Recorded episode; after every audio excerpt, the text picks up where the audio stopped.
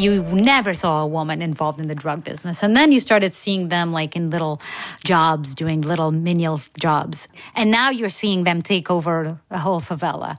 Uh, so soon you're going to see only women because the men are all going to be dead or imprisoned and the whole drug trafficking operation and business is going to be run by women. Daniel, ich würde diese Folge gerne mal mit einem Zitat beginnen, äh, ja, nämlich mit etwas, äh, was die Cariocas, die Einwohner von Rio de Janeiro über ihre Stadt sagen, nämlich Gott hat die Erde in sechs Tagen erschaffen, den siebten hat er alleine unserer Stadt gewidmet. Fand ich passend zum Einstieg in so eine Folge, ja.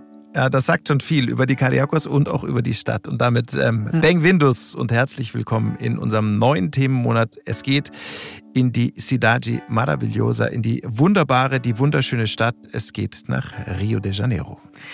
Rio ist allerdings nicht nur spektakulär schön, sondern manchmal auch eben extrem brutal und ungerecht. Eine Stadt voller Gegensätze, das kann man schon so sagen.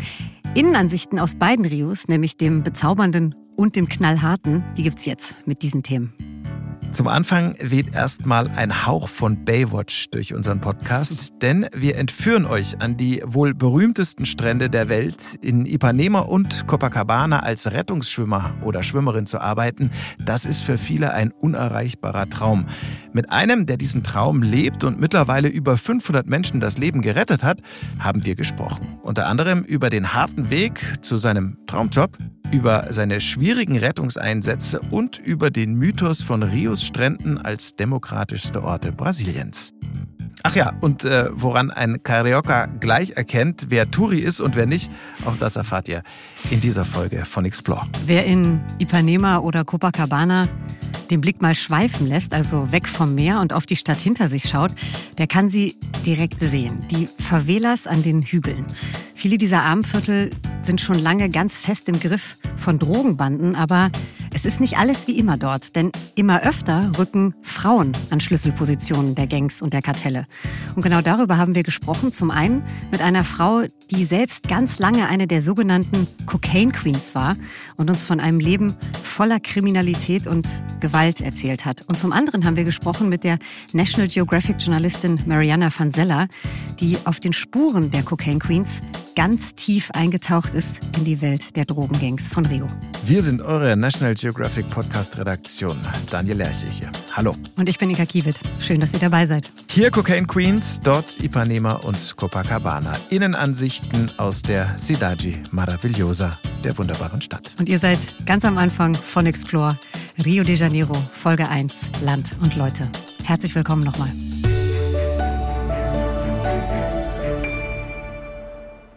So, Daniel, ganz kurz mal ja, vorne weg. Inka.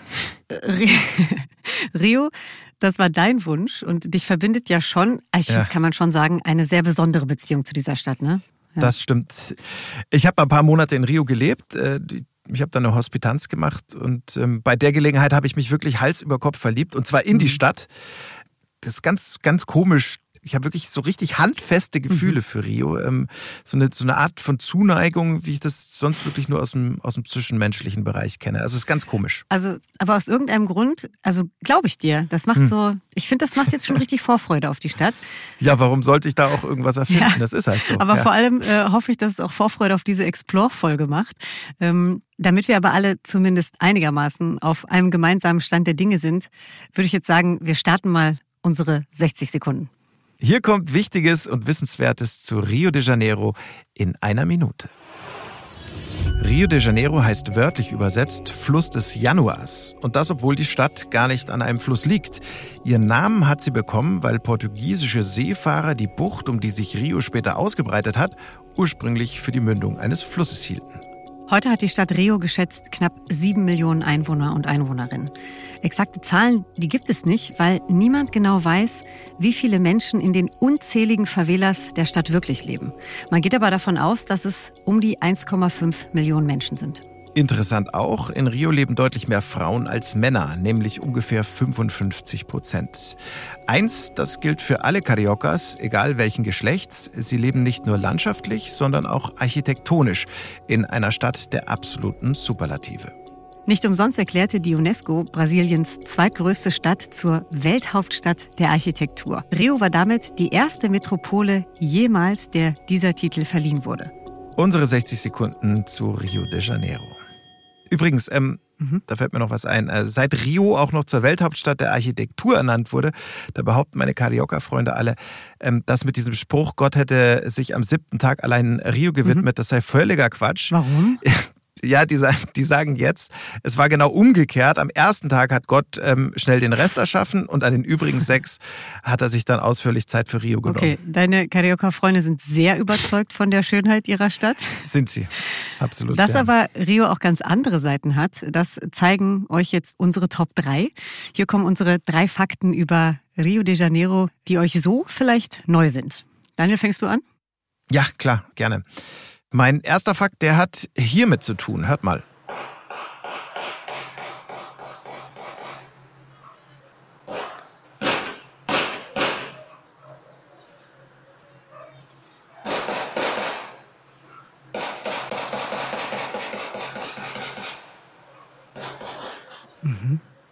Gehe mal davon aus, ähm, die wenigsten von euch können damit viel anfangen, Inka. Hm, also, Sagt nee, dir das was? Hört sich gefährlich an. Ja, das sind in der Tat auch Schüsse. Ähm, aufgenommen von einem Anwohner in Rio von seinem Balkon und zwar am helllichten oh Tag. Also für mich, ich hoffe für uns alle zum Glück undenkbar. Ja, in Rio aber nicht. Also in Rio äh, ist das eben kein Einzelfall. Die Stadt hat in der Tat ein echtes Gewalt und auch ein Waffenproblem logischerweise. Und mhm. passend dazu kommt hier mein erster Fakt. Fakt 1, die Kreuzfeuer-Apps. In anderen Städten schauen die Leute vielleicht noch schnell auf die Wetter-App, bevor sie nach draußen gehen. Das muss man in Rio nicht. Da ist es wettertechnisch eigentlich immer schön. Dafür schauen viele Cariocas, bevor sie das Haus verlassen, auf Apps wie Fogo Cruzado, Kreuzfeuer oder Onjiteng Tiroteo. Wo gibt's eine Schießerei? Das ist jetzt kein schlechter Witz. Auf diesen Apps werden Nutzer vor Schusswechseln gewarnt oder sie können selbst welche melden. Und der Hintergrund, der ist leider todernst. Bei Schießereien starben in Rio, alleine in Rio, letztes Jahr 1084 Menschen, darunter natürlich auch viele Unbeteiligte. Boah. Ja. Also traurige Zahlen. Ja. Schon viel. Das ist auch mehr, als ich gedacht hatte, ehrlich gesagt. Ja, ja aber das äh, ist eben auch Rio. Das gehört eben mhm auch dazu und deswegen finde ich, muss man es auch erwähnen. Ähm, genauso wie die vielen, vielen schönen Seiten eben. Und ich würde auch sagen, wir machen gleich äh, mit einer schönen Seite weiter, mit was Schönem. Was meinst du, Inka? Sehr gerne. Ich würde gerne auf andere Gedanken kommen jetzt. Und damit kommen wir dann auch zu Fakt 2, nämlich das Ipanema Girl, das gibt's wirklich. Lange war es das Geheimnis äh, der Garota der Ipanema-Macher Dichter Vinicius de Moraes und Komponist Antonio Carlos Jobim. Aber ja, dieses Girl from Ipanema, das gab es wirklich und es gibt es auch immer noch. Elo Pineiro heißt sie und zur Muse wurde sie durch einen Zufall, nämlich weil sie in den frühen 60ern in genau der Strandbar in Ipanema Zigaretten für ihre Mutter holte, in der Moraes und Jobim gerne einkehrten. Und der Rest ist Geschichte. Die Liebeserklärung an Elo und an die Stadt Rio, die wurde als Garota de Ipanema ein Welthit und ein Evergreen. Und, und was ist aus ihr geworden? Aus, aus Elo Pinedo? Ja. So, so ein bisschen Ruhm hat sie auch bekommen? Ja, oder? das kann man wohl so okay. sagen. Nicht nur ein bisschen. Ähm, die ist Moderatorin geworden, Schauspielerin, Model ah, okay. ähm, und am Ende auch äh, äh, erfolgreiche Unternehmerin. Sie lebt auch immer noch, wie gesagt, ist jetzt 76 und zumindest in Brasilien, da kennt sie bis heute wirklich jedes Kind. Wusste ich nicht. Ja. Ich, ja, okay. Aber jetzt du weißt doch es. einfach mehr über Brasilien und Rio als ich. Ähm, aber ich habe tatsächlich auch einen Fakt mitgebracht. Ähm, der Fakt 3, der lautet, Frau trägt Tape. Also schon wegen des Klimas sieht man in Rio ständig ziemlich viel nackte Haut. Und trotzdem, eins, das geht gar nicht an Rios Stränden, nämlich oben ohne zu sein. Also Bikinis, die jetzt nicht so viel verdecken, sind trotzdem ein absolutes Muss, eigentlich. Denn in entsprechenden Salons kann Frau den Bikini vor dem Strandgang jetzt durch ganz hauchzartes Klebeband ersetzen. Ich persönlich finde, es sieht gut aus und diese feinen weißen Streifen, die nach dem Sonnenbaden bleiben, die wirken echt, als wären sie mit dem Lineal gezogen worden. Und äh, anscheinend schwören immer mehr weibliche Karaokas auf diesen Tape-Trend. Okay. Also ich würde sagen, klassischer Fall von wenn's schön macht. Oder, oder von jede, jede wie sie will. Jeder wie er will und jede wie sie will. Wo geschossen wird, wer das Girl from Ipanema ist und wieso Frau Tape trägt. Unsere Fakten zu Rio de Janeiro. Wir hoffen, da war ein bisschen was Neues für euch dabei.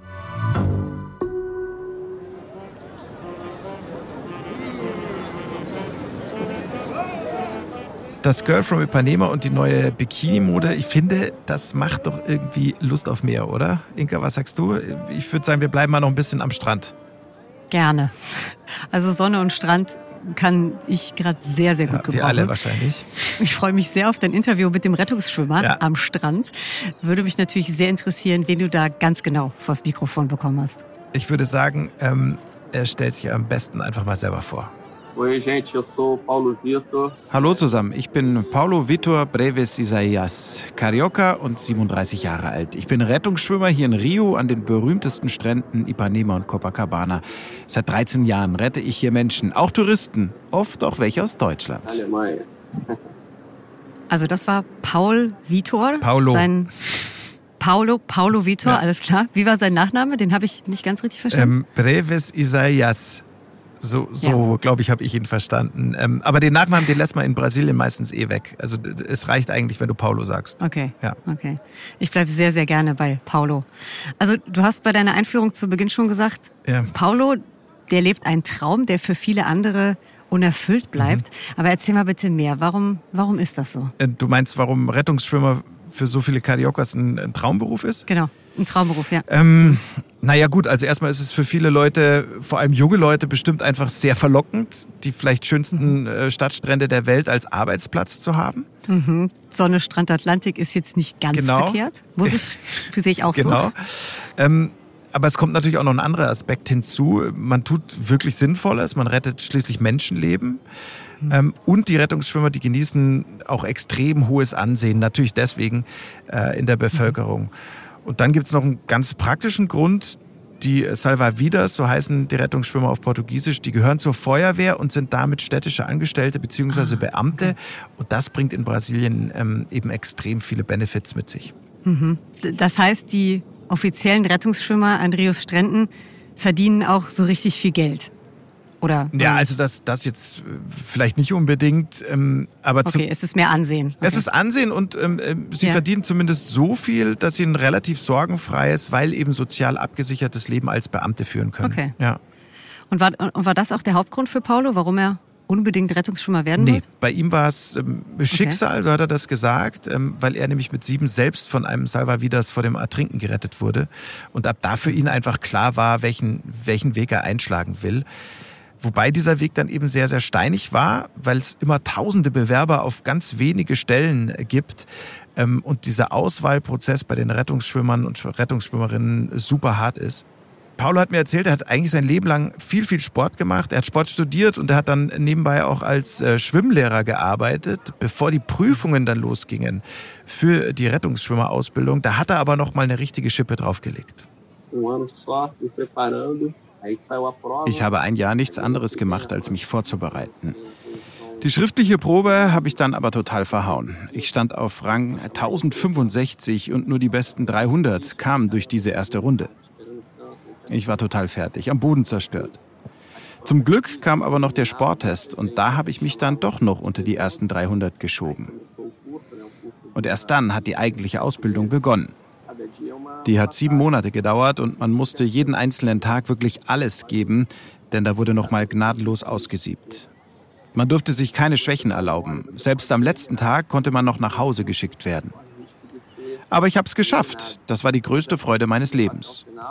Denn das, was ich heute mache, das ist für mich keine Arbeit. Ich würde eher sagen, ich studiere das Leben. Das hat er schön gesagt, finde ich. Und äh, ja, das alles ja. an den Stränden von Rio de Janeiro. Das ist schon, finde ich jedenfalls, ziemlich beneidenswert. Ja. Also, und ich muss aber sagen, hat er sich äh, auch hart erarbeitet, ne? Ja. Also so wie es jetzt klingt. Ja. Hat, er sich, hat er sich verdient, ne? Und deswegen kann er jetzt eben auch das Leben studieren, bezahlen. Genau. Ne? Ähm, äh, zu diesem Thema Leben studieren hat er mir viele, viele interessante Dinge erzählt. Unter anderem, dass die Strände eben durchaus auch die brasilianische Gesellschaft widerspiegeln. Einerseits heißt ja gerne, der Strand sei total demokratisch. Und Daniel, das hast du, du hast es vorhin schon ja. gesagt in der Einleitung. Ich muss es mal nachfragen. Okay. Demokratisch. Also, dass alle das gleiche Recht haben, muss ich das so verstehen, weil es am Strand keine, keine Unterschiede gibt, so habe ich es genau. vorhin hergeleitet. Ja, okay. Genau, weil es am Strand keine Unterschiede gibt. Ähm, reich mhm. und arm, äh, hell und dunkel, schön und nicht so schön, jung und alt, alles ähm. Nebeneinander ja. und ähm, man sieht den Leuten halt nicht an, woher sie kommen. Ja, am Strand sind alle gleich, so ist der Mythos zumindest. Paulo aber sagt, das, das stimmt nur sehr bedingt. Er erzählt uns auch gleich, warum. Zum besseren Verständnis muss ich aber noch was vorwegschicken, nämlich die Strände in Rio, die werden gesäumt von sogenannten Postos. Das sind die Arbeitsplätze von Paulo und seinen Kollegen. Und diese Postos, das sind weiße, durchnummerierte, ziemlich massive Türme, gut so fünf, sechs Meter hoch. Und alle paar hundert Meter steht einer dieser Postos. Einerseits ist der Strand natürlich ein total demokratischer Ort. Jeder kann hingehen, er ist leicht zu erreichen und der Zugang, der ist kostenlos. Gleichzeitig gibt es aber auch klare Abgrenzungen und Menschen der gleichen Milieus, die bleiben weitestgehend unter sich. Am Posto 7 zum Beispiel. Da sind die Surfer im Wasser und die Favela-Bewohner, die liegen am Strand. Die Homosexuellen treffen sich zwischen Posto 8 und 9. Und bei Nummer 9 selbst, da kommen die Jungen, die Hippen zusammen und machen Party. Mit lauter Musik und immer einer Caipirinha in der Hand. Und am Posto 10, da treffen sich die Jugendlichen. Da fliegen dann andauernd irgendwelche Bälle durch die Luft. Posto 12 liegt schon im Stadtteil Le Blanc. Da geht es dann ziemlich elitär zu. Also, jeder Posto hat so sein Publikum und alle bleiben, mehr oder weniger zumindest, brav auf ihrem Platz. Mhm. Also, der Strand als Ort, an dem alle gleich sind, mhm. ist dann doch eher ein Mythos. Habe ich das richtig verstanden? Also, ich würde mal Paulus Beobachtung auf jeden Fall so interpretieren. Ähm, mhm. Und unterstreichen würde diese, diese Beobachtung übrigens auch folgende Redewendung. Ähm, é a minha praia, das heißt wortwörtlich übersetzt, das ist nicht mein Strand. Sinngemäß benutzen die Cariocas das aber, um zu sagen, da gehöre ich nicht hin, da fühle ich mich nicht wohl. Aber also eines stimmt trotzdem, korrigiere mich, wenn ich falsch liege. Ja. Egal zu welcher sozialen Schicht Sie gehören, ohne den Strand zu leben, das ist doch bestimmt für die meisten Cariocas schwer vorstellbar, oder? Schwer vorstellbar ist wahrscheinlich reichlich untertrieben. Mhm. Das ist eigentlich absolut unmöglich. Die Leute machen einfach alles am Strand. Die einen treiben Sport, sie gehen schwimmen oder joggen zum Beispiel. Andere führen ihre Hunde aus. Wieder andere spielen ein bisschen Gitarre oder quatschen ein bisschen mit ihren Freunden. Man kommt ja auch so leicht hierher. Der Strand liegt mitten in der Stadt. Und das ist einfach wunderschön, wirklich ein magisches Ambiente hier. Nur Rios Zentrum, ganz ohne Strand, hm, die Stadt würde fast so aussehen wie Sao Paulo. Der Strand ist wirklich essentiell für die Lebensqualität der Cariocas. Rio ist abhängig vom Strand, zu 100 Prozent. Würde man den Cariocas ihre Strände nehmen, würde man ihnen auch die Seele nehmen. So war das während der Pandemie. Als die Strände gesperrt wurden, da war die Stadt praktisch tot ich denke, da bleiben erstmal keine Fragen offen, wie wichtig der Strand für Rio mhm. ist. Und ähm, schön fand ich übrigens auch diesen kleinen Seitenhieb auf Sao Paulo. Ähm, sinngemäß so Rio ohne Strand, das wäre ja fast so schlimm wie Sao Paulo. Mhm. Fast.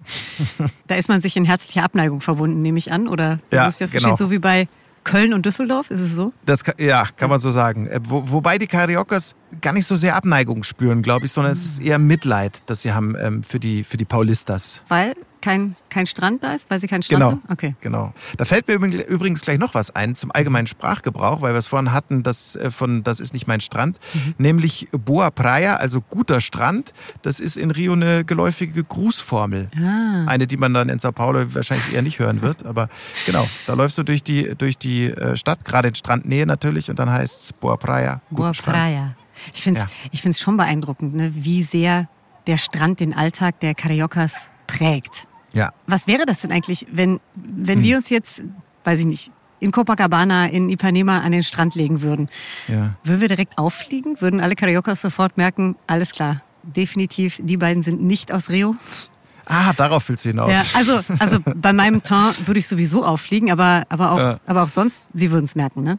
Also gehe ich schwer davon aus, ziemlich sicher. Ähm, wahrscheinlich würden sie uns sogar für Paulistas halten. Ah. Ha, das ist einfach. Zum Beispiel, der Carioca trägt normalerweise die sogenannte Sunga. Das ist eine etwas breitere, klassisch eng anliegende Badehose. Touristen erkennt man sofort an den Badeshorts. Und Frauen, die geschminkt oder mit Schmuck an den Strand kommen, sind ziemlich sicher auch nicht von hier. Außerdem bringen die Cariocas eigentlich nichts außer einem dünnen Badetuch und ihren Badeschlappen mit an den Strand. So wenig wie möglich eben. Getränke und Essen kaufen sie direkt am Strand. Wer selbst was mitbringt, der ist normalerweise nicht aus Rio. Und dann ist da noch die Sache mit der Bräune. Wer zu weiß ist, der kann eigentlich kein Carioca sein. Ich wusste es.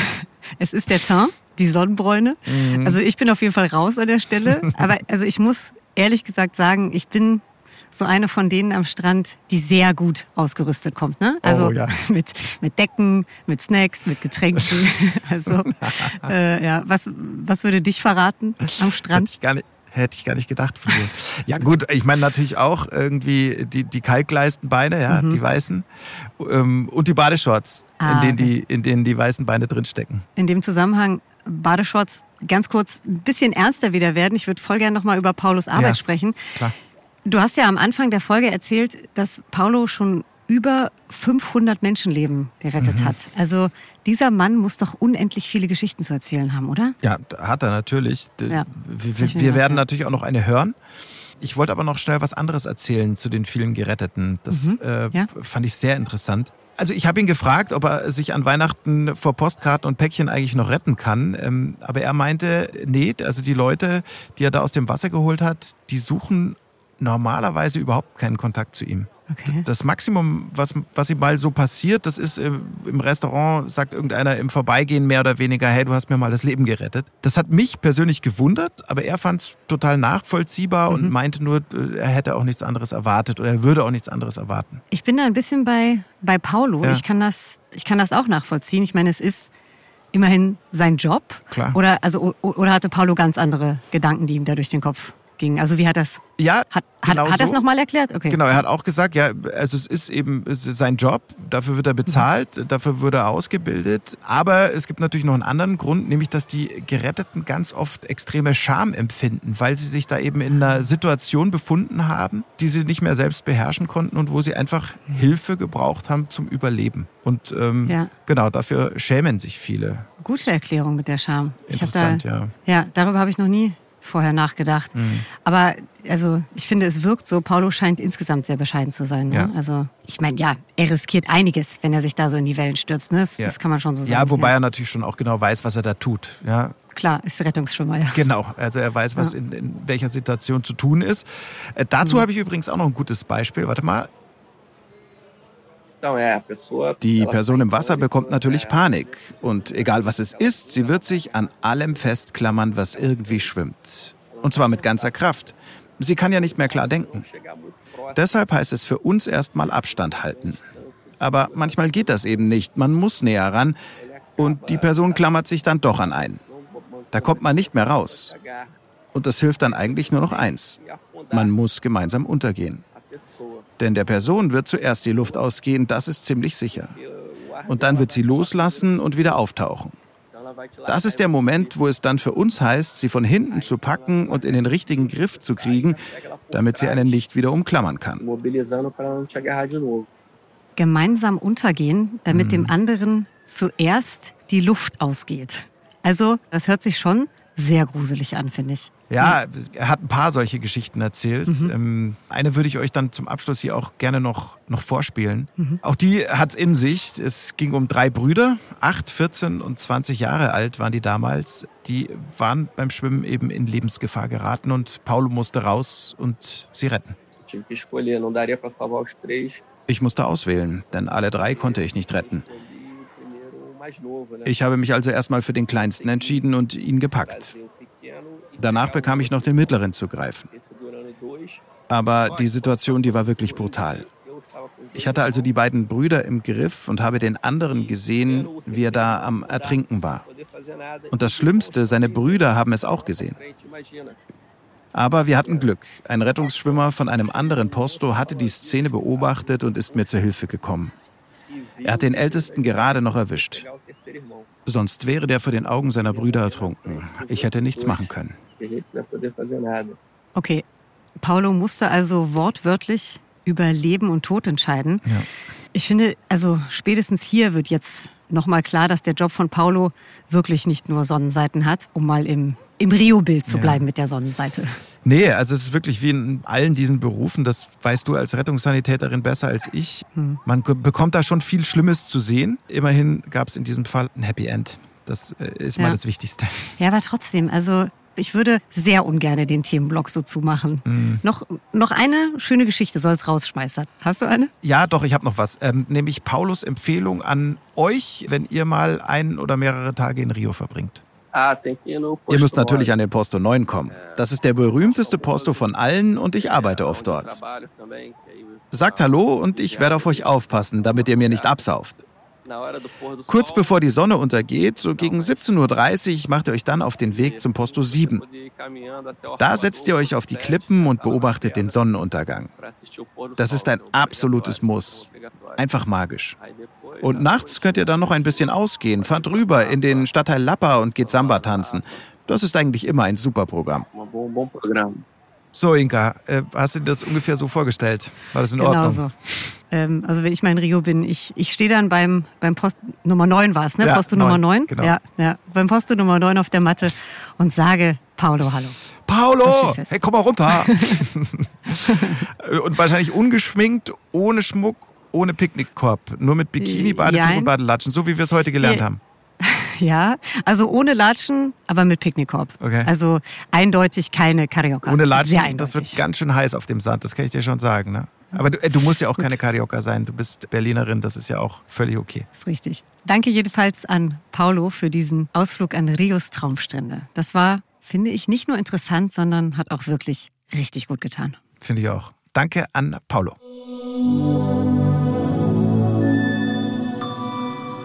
Hier ist Explore, der National Geographic Podcast. Ihr hört Rio de Janeiro, Folge 1, Land und Leute. Also ich muss euch jetzt leider sagen, dass ihr die Postkartenmotive vom Strand in euren Köpfen ganz kurz mal löschen könnt. Äh, Denn jetzt tauchen wir in dieser Folge ab in ein ganz anderes Rio. Dahin, wo diese ja wirklich wunderschöne Stadt eher ja schon monströs als magisch ist. Dahin, wo Drogengangs und Kartelle über Leben und Tod bestimmen. Begleiten werden uns dabei zwei Frauen, die diese Welt aus ganz unterschiedlichen Perspektiven kennen. My name is Mariana Van Zeller. I'm the host and executive producer of Trafficked, which is a show about black markets uh, on National Geographic. Das eben, das war die Journalistin Mariana van Zeller, die kennt ihr vielleicht. Sie ist für die neue Staffel ihrer National Geographic Doku-Serie Schwarzmärkte hautnah unter anderem nach Rio gereist. Da hat sie auch mal lange gelebt. Und in Rio hat sie zum Thema Kokainhandel recherchiert und zwar ganz speziell zum Phänomen der sogenannten Cocaine Queens, also Frauen, die immer häufiger Führungsrollen in der organisierten Kriminalität übernehmen. Und unsere andere Gesprächspartnerin, die kennt diese kriminellen Organisationen nur zu gut von innen, denn sie war selbst eine dieser Cocaine Queens. Ihr Name Bibi Perigosa, also Bibi die Gefährliche. Und bitte nicht wundern, dass ich hier meine Stimme leihe, denn Inka war bei diesem Interview nicht dabei.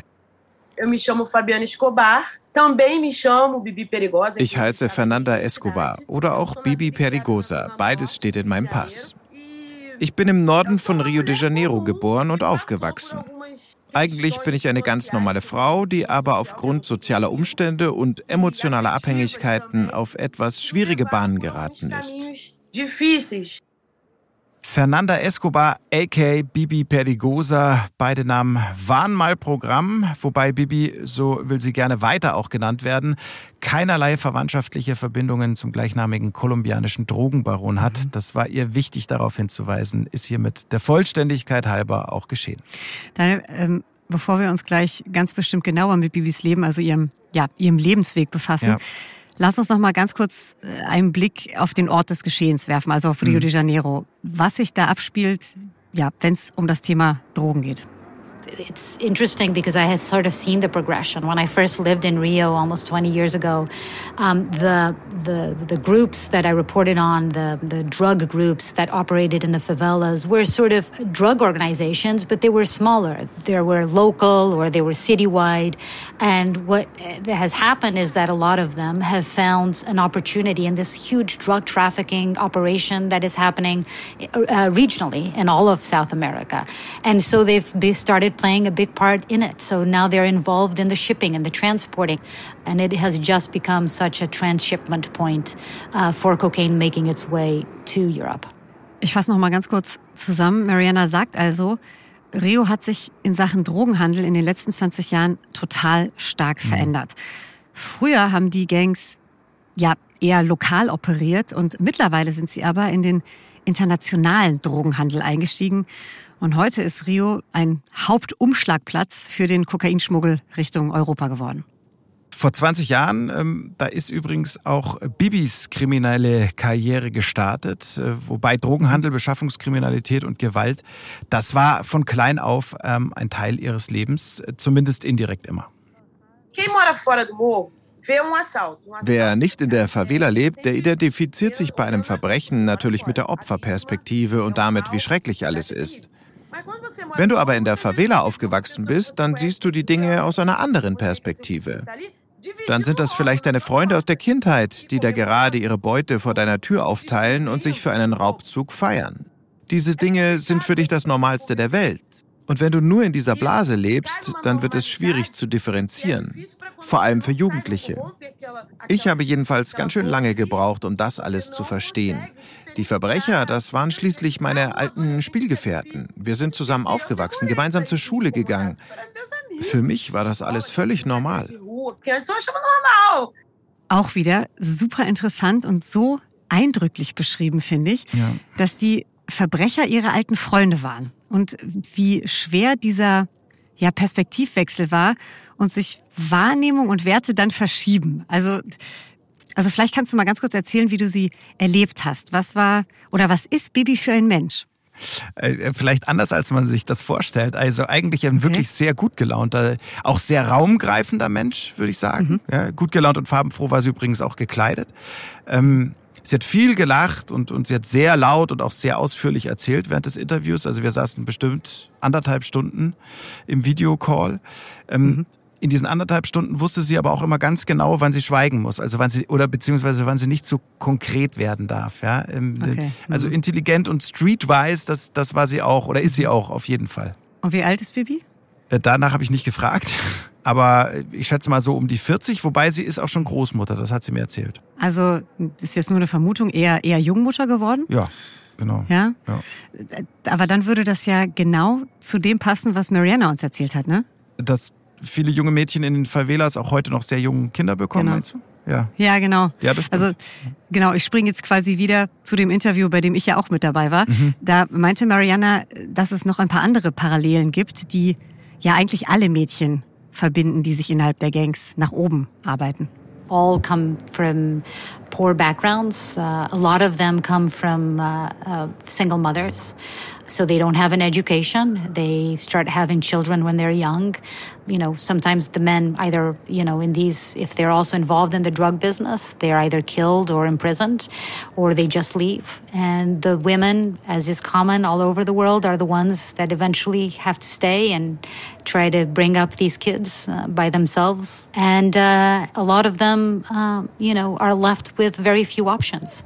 Um, and for them, that the ones uh, that are a little bit more ambitious and have a little bit more sort of fight in them, uh, they're not satisfied with getting just the crumbs of, uh, of what is offered to them in the drug business. They want to make their way all the way to the top.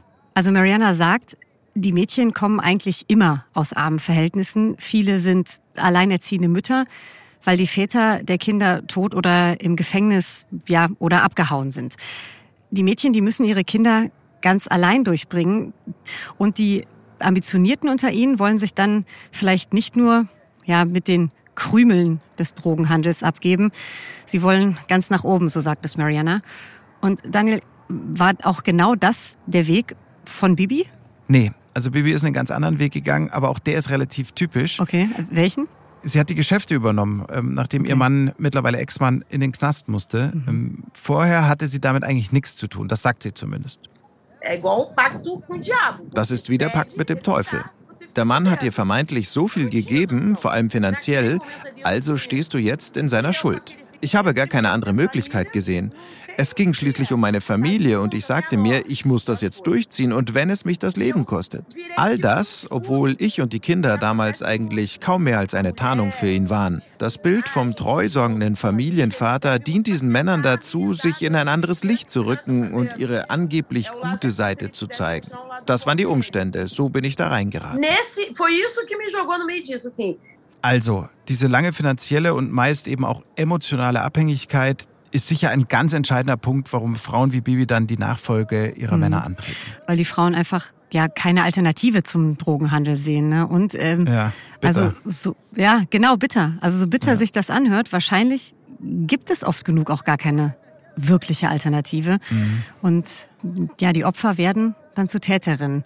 Weil, das hat Mariana uns auch erzählt, weil wer es in der Welt der Drogengangs zu was bringen möchte, der muss echt hart im Nehmen sein. und im Austeilen. Das äh, gilt eben nicht nur für Männer, äh, sondern für Frauen auch und für Frauen natürlich umso mehr.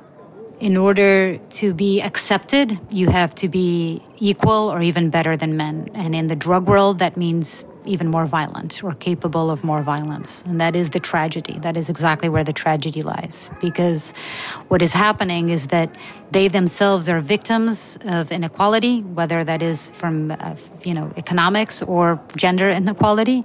Um, but they soon become the perpetrators of that violence. So they go from being the victims of that violence to the perpetrators of that violence. And that is just the sad and sad reality of that world.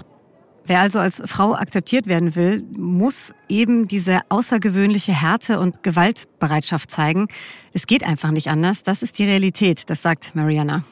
Das finde ich aber schon ähm, ja, nochmal extra schockierend, weil es unter diesen Drogendealern und Gangmitgliedern ja sowieso schon nicht zimperlich zugeht. Ja. Da dann noch einen draufzusetzen, Ja. wow.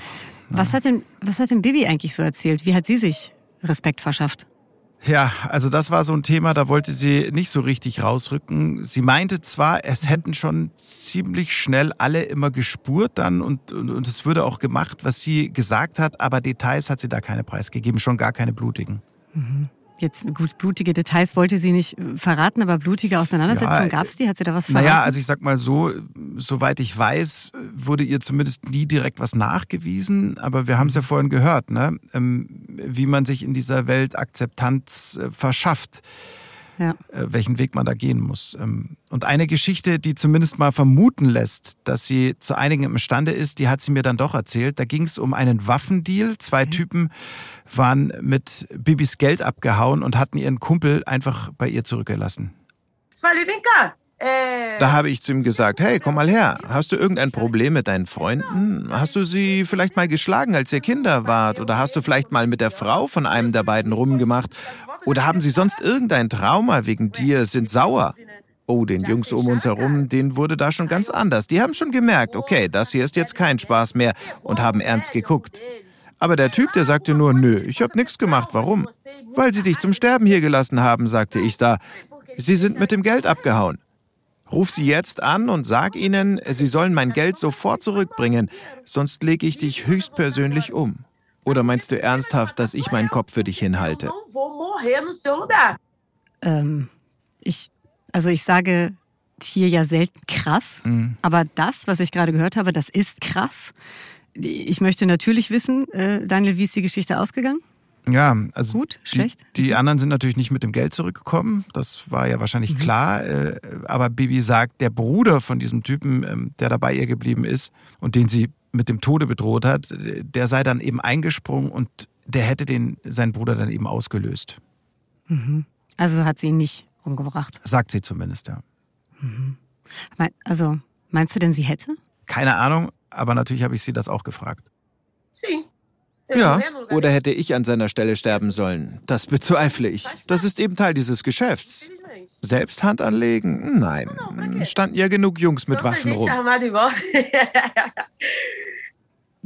Daniel, bin ich zu sensibel, zu sehr in Watte groß geworden? Oder also es ist schon, ist schon heftig, oder? Ja, Hier ging es um, extrem ja, heftig. um das Leben eines Menschen. Ja, aber da sind wir eben wieder an diesem Punkt, den Bibi vorhin schon beschrieben hat. Ja, dieser Perspektivwechsel, die andere Wahrnehmung, Mhm. wenn du eben so aufgewachsen bist in diesem Milieu wie sie.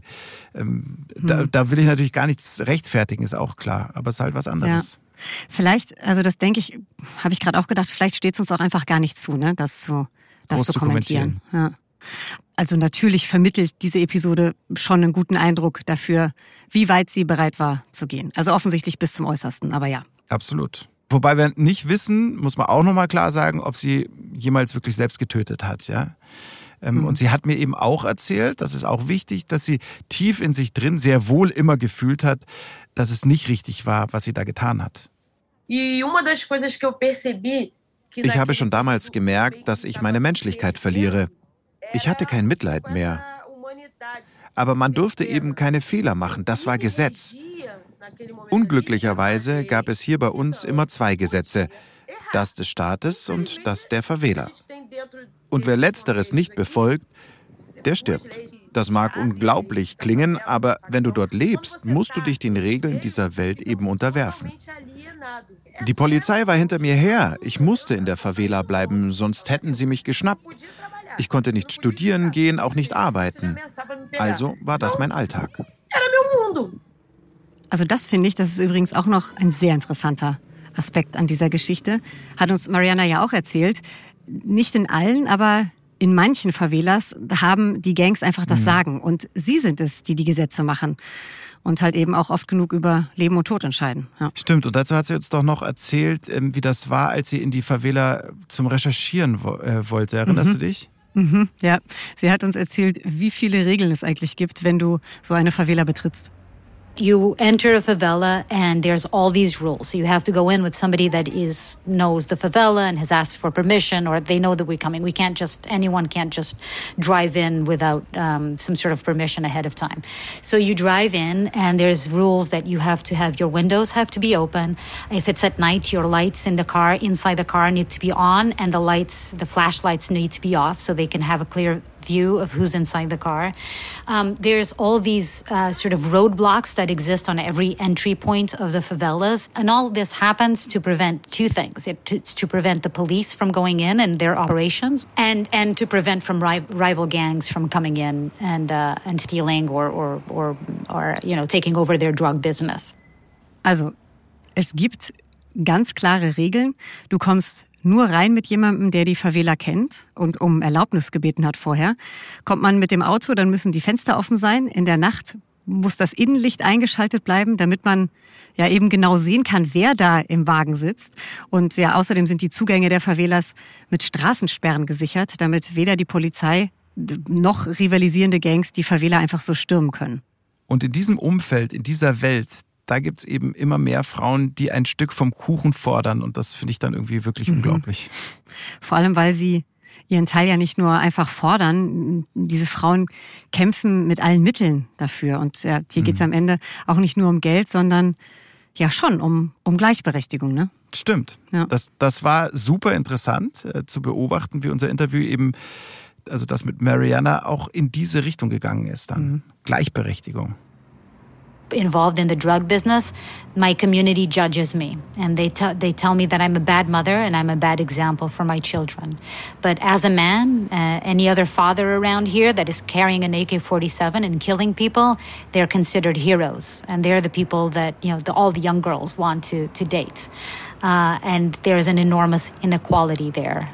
Also es ist im Prinzip das alte Lied, kurz und knapp. Die Frau wird geächtet, weil sie irgendwas mit dem Drogenhandel zu tun hat, während der Mann dafür gefeiert wird. Und äh, zwar selbst, wenn er ein Mörder oder Massenmörder ist und sie nur eine kleine Handlangerin. Also nur damit wir uns jetzt nicht falsch verstehen, ich glaube, es ist ganz kurz wichtig, Folgendes zu erwähnen. Wir wollen hier bestimmt niemanden rechtfertigen, der, also beziehungsweise die mit der Waffe in der Hand für ihren Teil vom Drogenhandel kämpft. Aber wir Nee, haben es ja vorhin nicht, gehört, ja. Also oft bleibt den Frauen kaum etwas anderes übrig. Und dann kämpfen sich einige gegen alle Widerstände nach oben. Äh, Dazu hat Mariana auch noch sehr interessante Dinge erzählt, beziehungsweise sie hat sich sehr interessante äh, Dinge erzählen lassen. Auch das hören wir uns noch an. and he was an old timer. He had he was over 60 years old. He had done many time many stints in prison, but he kept coming back to the drug business, and. He was telling us how it is impressive because first you never saw a woman involved in the drug business, and then you started seeing them like in little jobs, doing little menial jobs, uh, and now you know you, he was saying, and now you're seeing them take over a whole favela. Uh, so soon you're going to see only women because the men are all going to be dead or imprisoned, and the whole drug trafficking operation and business is going to be run by women. Und nochmal hier kurz zusammengefasst, es gibt durchaus Männer in diesem Business, ja, die davon ausgehen, dass langfristig die Frauen die Macht komplett übernehmen. Ob das besser wäre, das sei mal dahingestellt. Aber allein, dass es möglich erscheint, auch den Männern in ähm, dieser Welt, das glaube ich, das sagt dann schon einiges über die Entwicklungen, die da gerade vor sich gehen. Mhm. Ich meine, also es sind zwar noch nicht genug für mein Empfinden, aber es ist ja so, überall auf der Welt sind Frauen in mächtigen Führungsrollen zu finden. Ja, warum sollte äh, auch ausgerechnet das Drogenbusiness da eine Ausnahme machen? Stimmt. Aber wie, wie, wie geht's dir denn damit? Also, hast du da ambivalente Gefühle? Hm, äh, du meinst, in diesem Zusammenhang? Ja, Frauen in Führungsrollen im Drogenbusiness sehr. Ja, in der ja. Kriminalität, ja. Ja, in der organisierten mhm. Kriminalität sehr ambivalent. Also ist schon schwierig, ne? Die Frauen für so eine Führungsrolle ja zu bewundern, finde ich. Also Mariana hat mir da ziemlich aus dem Herzen gesprochen. Sie hat es äh, ganz einfach so beschrieben. There's a side of me that wants to cheer them on because I love to an ambitious woman. I love women that are fighting for equality, obviously. Uh, but unfortunately, that is also with, with that with that ambition comes a lot of violence um, and uh, and crime and uh, a lot of other families that are torn apart and a lot of families that have to grow up without parents and the cycle of violence continues. So one side of me, obviously, um, I was admiring them for for trying um, to sort of have a better living for, for their for their kids. Um, but on the other hand, obviously, it is crime, it is illegal what they're doing, and it's also incredibly dangerous and violent. And some of the acts that some of these women have to do are horrific. Also auch Mariana ist hin und her gerissen. Frauen, die für Gleichberechtigung kämpfen, die findet sie natürlich grundsätzlich erstmal großartig. Und sie kann natürlich nachvollziehen, dass diese Frauen alles versuchen, um ihre Familien durchzubringen. Andererseits ja, nimmt die Gewalt kein Ende. Andere Familien werden zu Opfern und die Frauen, die leben ja in einer gefährlichen und unglaublich brutalen Welt. Erinnerst du dich noch, als ähm, die Mikros schon aus waren, da hat sie diesen, ähm, diesen einen Satz gesagt, der dieses Dilemma letztlich mhm. äh, super zusammengefasst weiß, hat. Wie war das nochmal? Ja. ja, sie hat gesagt, sometimes progress is a bitch. Also, ja, genau. Ja, ich, der war's. Ja, ich, ich glaube, ich muss es nicht übersetzen, also aber vielleicht so sehr, sehr, sehr frei manchmal hat Fortschritt einen hohen Preis. Ja, kann man so machen. Danke an Mariana Van Seller an dieser Stelle. Staffel 2 ihrer Dokuserie Schwarzmärkte hautnah, inklusive der Folge über die Cocaine Queens. Die gibt es übrigens bei National Geographic im Pay-TV, falls ihr das habt und mal reinschauen wollt, für euch zur Info. Daniel, eine Antwort schuldest du mir, also uns, besser gesagt ja. noch. Ich würde gerne wissen, wie ist denn Bibis Geschichte weitergegangen? Hätte ich nicht vergessen, keine Sorge. Mhm, das ist schon mal gut. Also Bibi hat diesem ganzen Druck, der da natürlich auch auf ihr gelastet hat, äh, nicht mehr standgehalten irgendwann. Okay. Und als sie und ihr damaliger Mann, der dann zwischenzeitlich aus dem Gefängnis geflohen war, festgenommen wurden, da war das wohl fast wie eine Befreiung für sie. Ich war sehr krank. Ich habe meine Menschlichkeit verloren. Ich bin zur Psychopathin geworden. Ich wollte meinen Mann umbringen. Ich war wirklich einfach verrückt. Diese Jahre, das war der totale Wahnsinn. Die Leute haben mich vielleicht in Designerklamotten und mit Gold behangen irgendwo auf einem Fest gesehen, mit einem teuren Drink in der Hand, lachend und tanzend.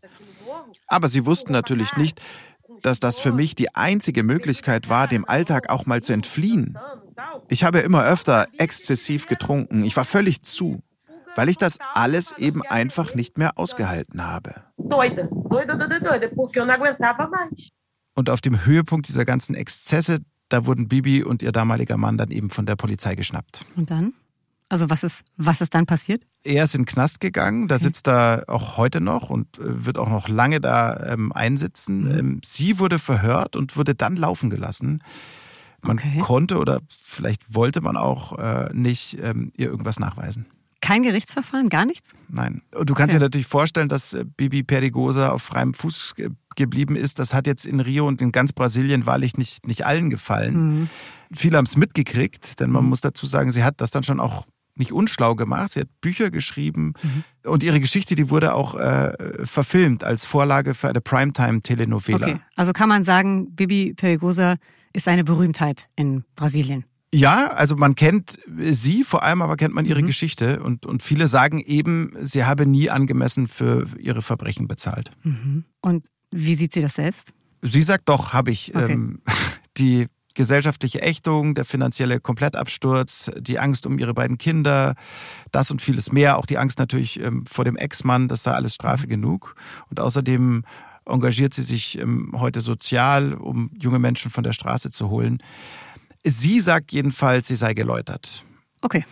Genau, das lassen wir so stehen und bedanken uns dann an dieser Stelle, würde ich sagen, ähm, bei Fernanda Escobar, a.k. Bibi Pericosa. Und auch nochmal danke an Mariana Fanzella. Danke an beide. Danke sehr.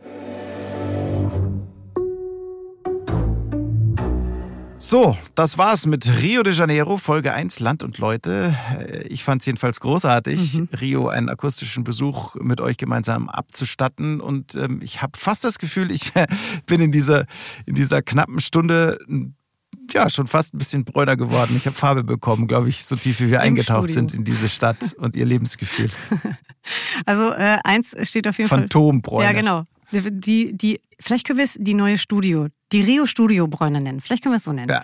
Also für mich steht auf jeden Fall fest, ähm, ich möchte jetzt los. Ich möchte in diese Wahnsinnsstadt, in diese Crazy City. So hat's Mariana Fanzella, glaube ich, auch nochmal gesagt. Ne? Ich glaube, es war die. Ja, ja. The Capital of Crazy. Ja, das finde ich super. Ja. Also genau dahin möchte ich jetzt. Und wir hoffen natürlich, dass euch diese Folge auch Freude gemacht hat und ja klar, euer, euer Interesse geweckt hat. Die gute Nachricht ist ja, äh, wir statten Rio noch einen zweiten Besuch ab. Mhm. Ähm, Inka, du bist recherchemäßig ja schon dran an der Mhm. Folge Wissenschaft und Natur. Erzähl mal äh, themenmäßig, was Ja. erwartet uns so? Nur ein ganz kleiner Vorgeschmack. In der nächsten Folge sprechen wir über wilde Tiere mitten in der Metropole, besser gesagt mitten in den Latrinen der Stadt, in Swimmingpools, in den Seen von Golfplätzen. Da fühlen sich nämlich Kaimane, also kleine Krokodile, ganz besonders wohl. Ja. Also Raubtiere mitten in Rio. Und wir sprechen unter anderem mit einem, der diese Kaimane beschützen möchte. Die sind nämlich ziemlich in Gefahr.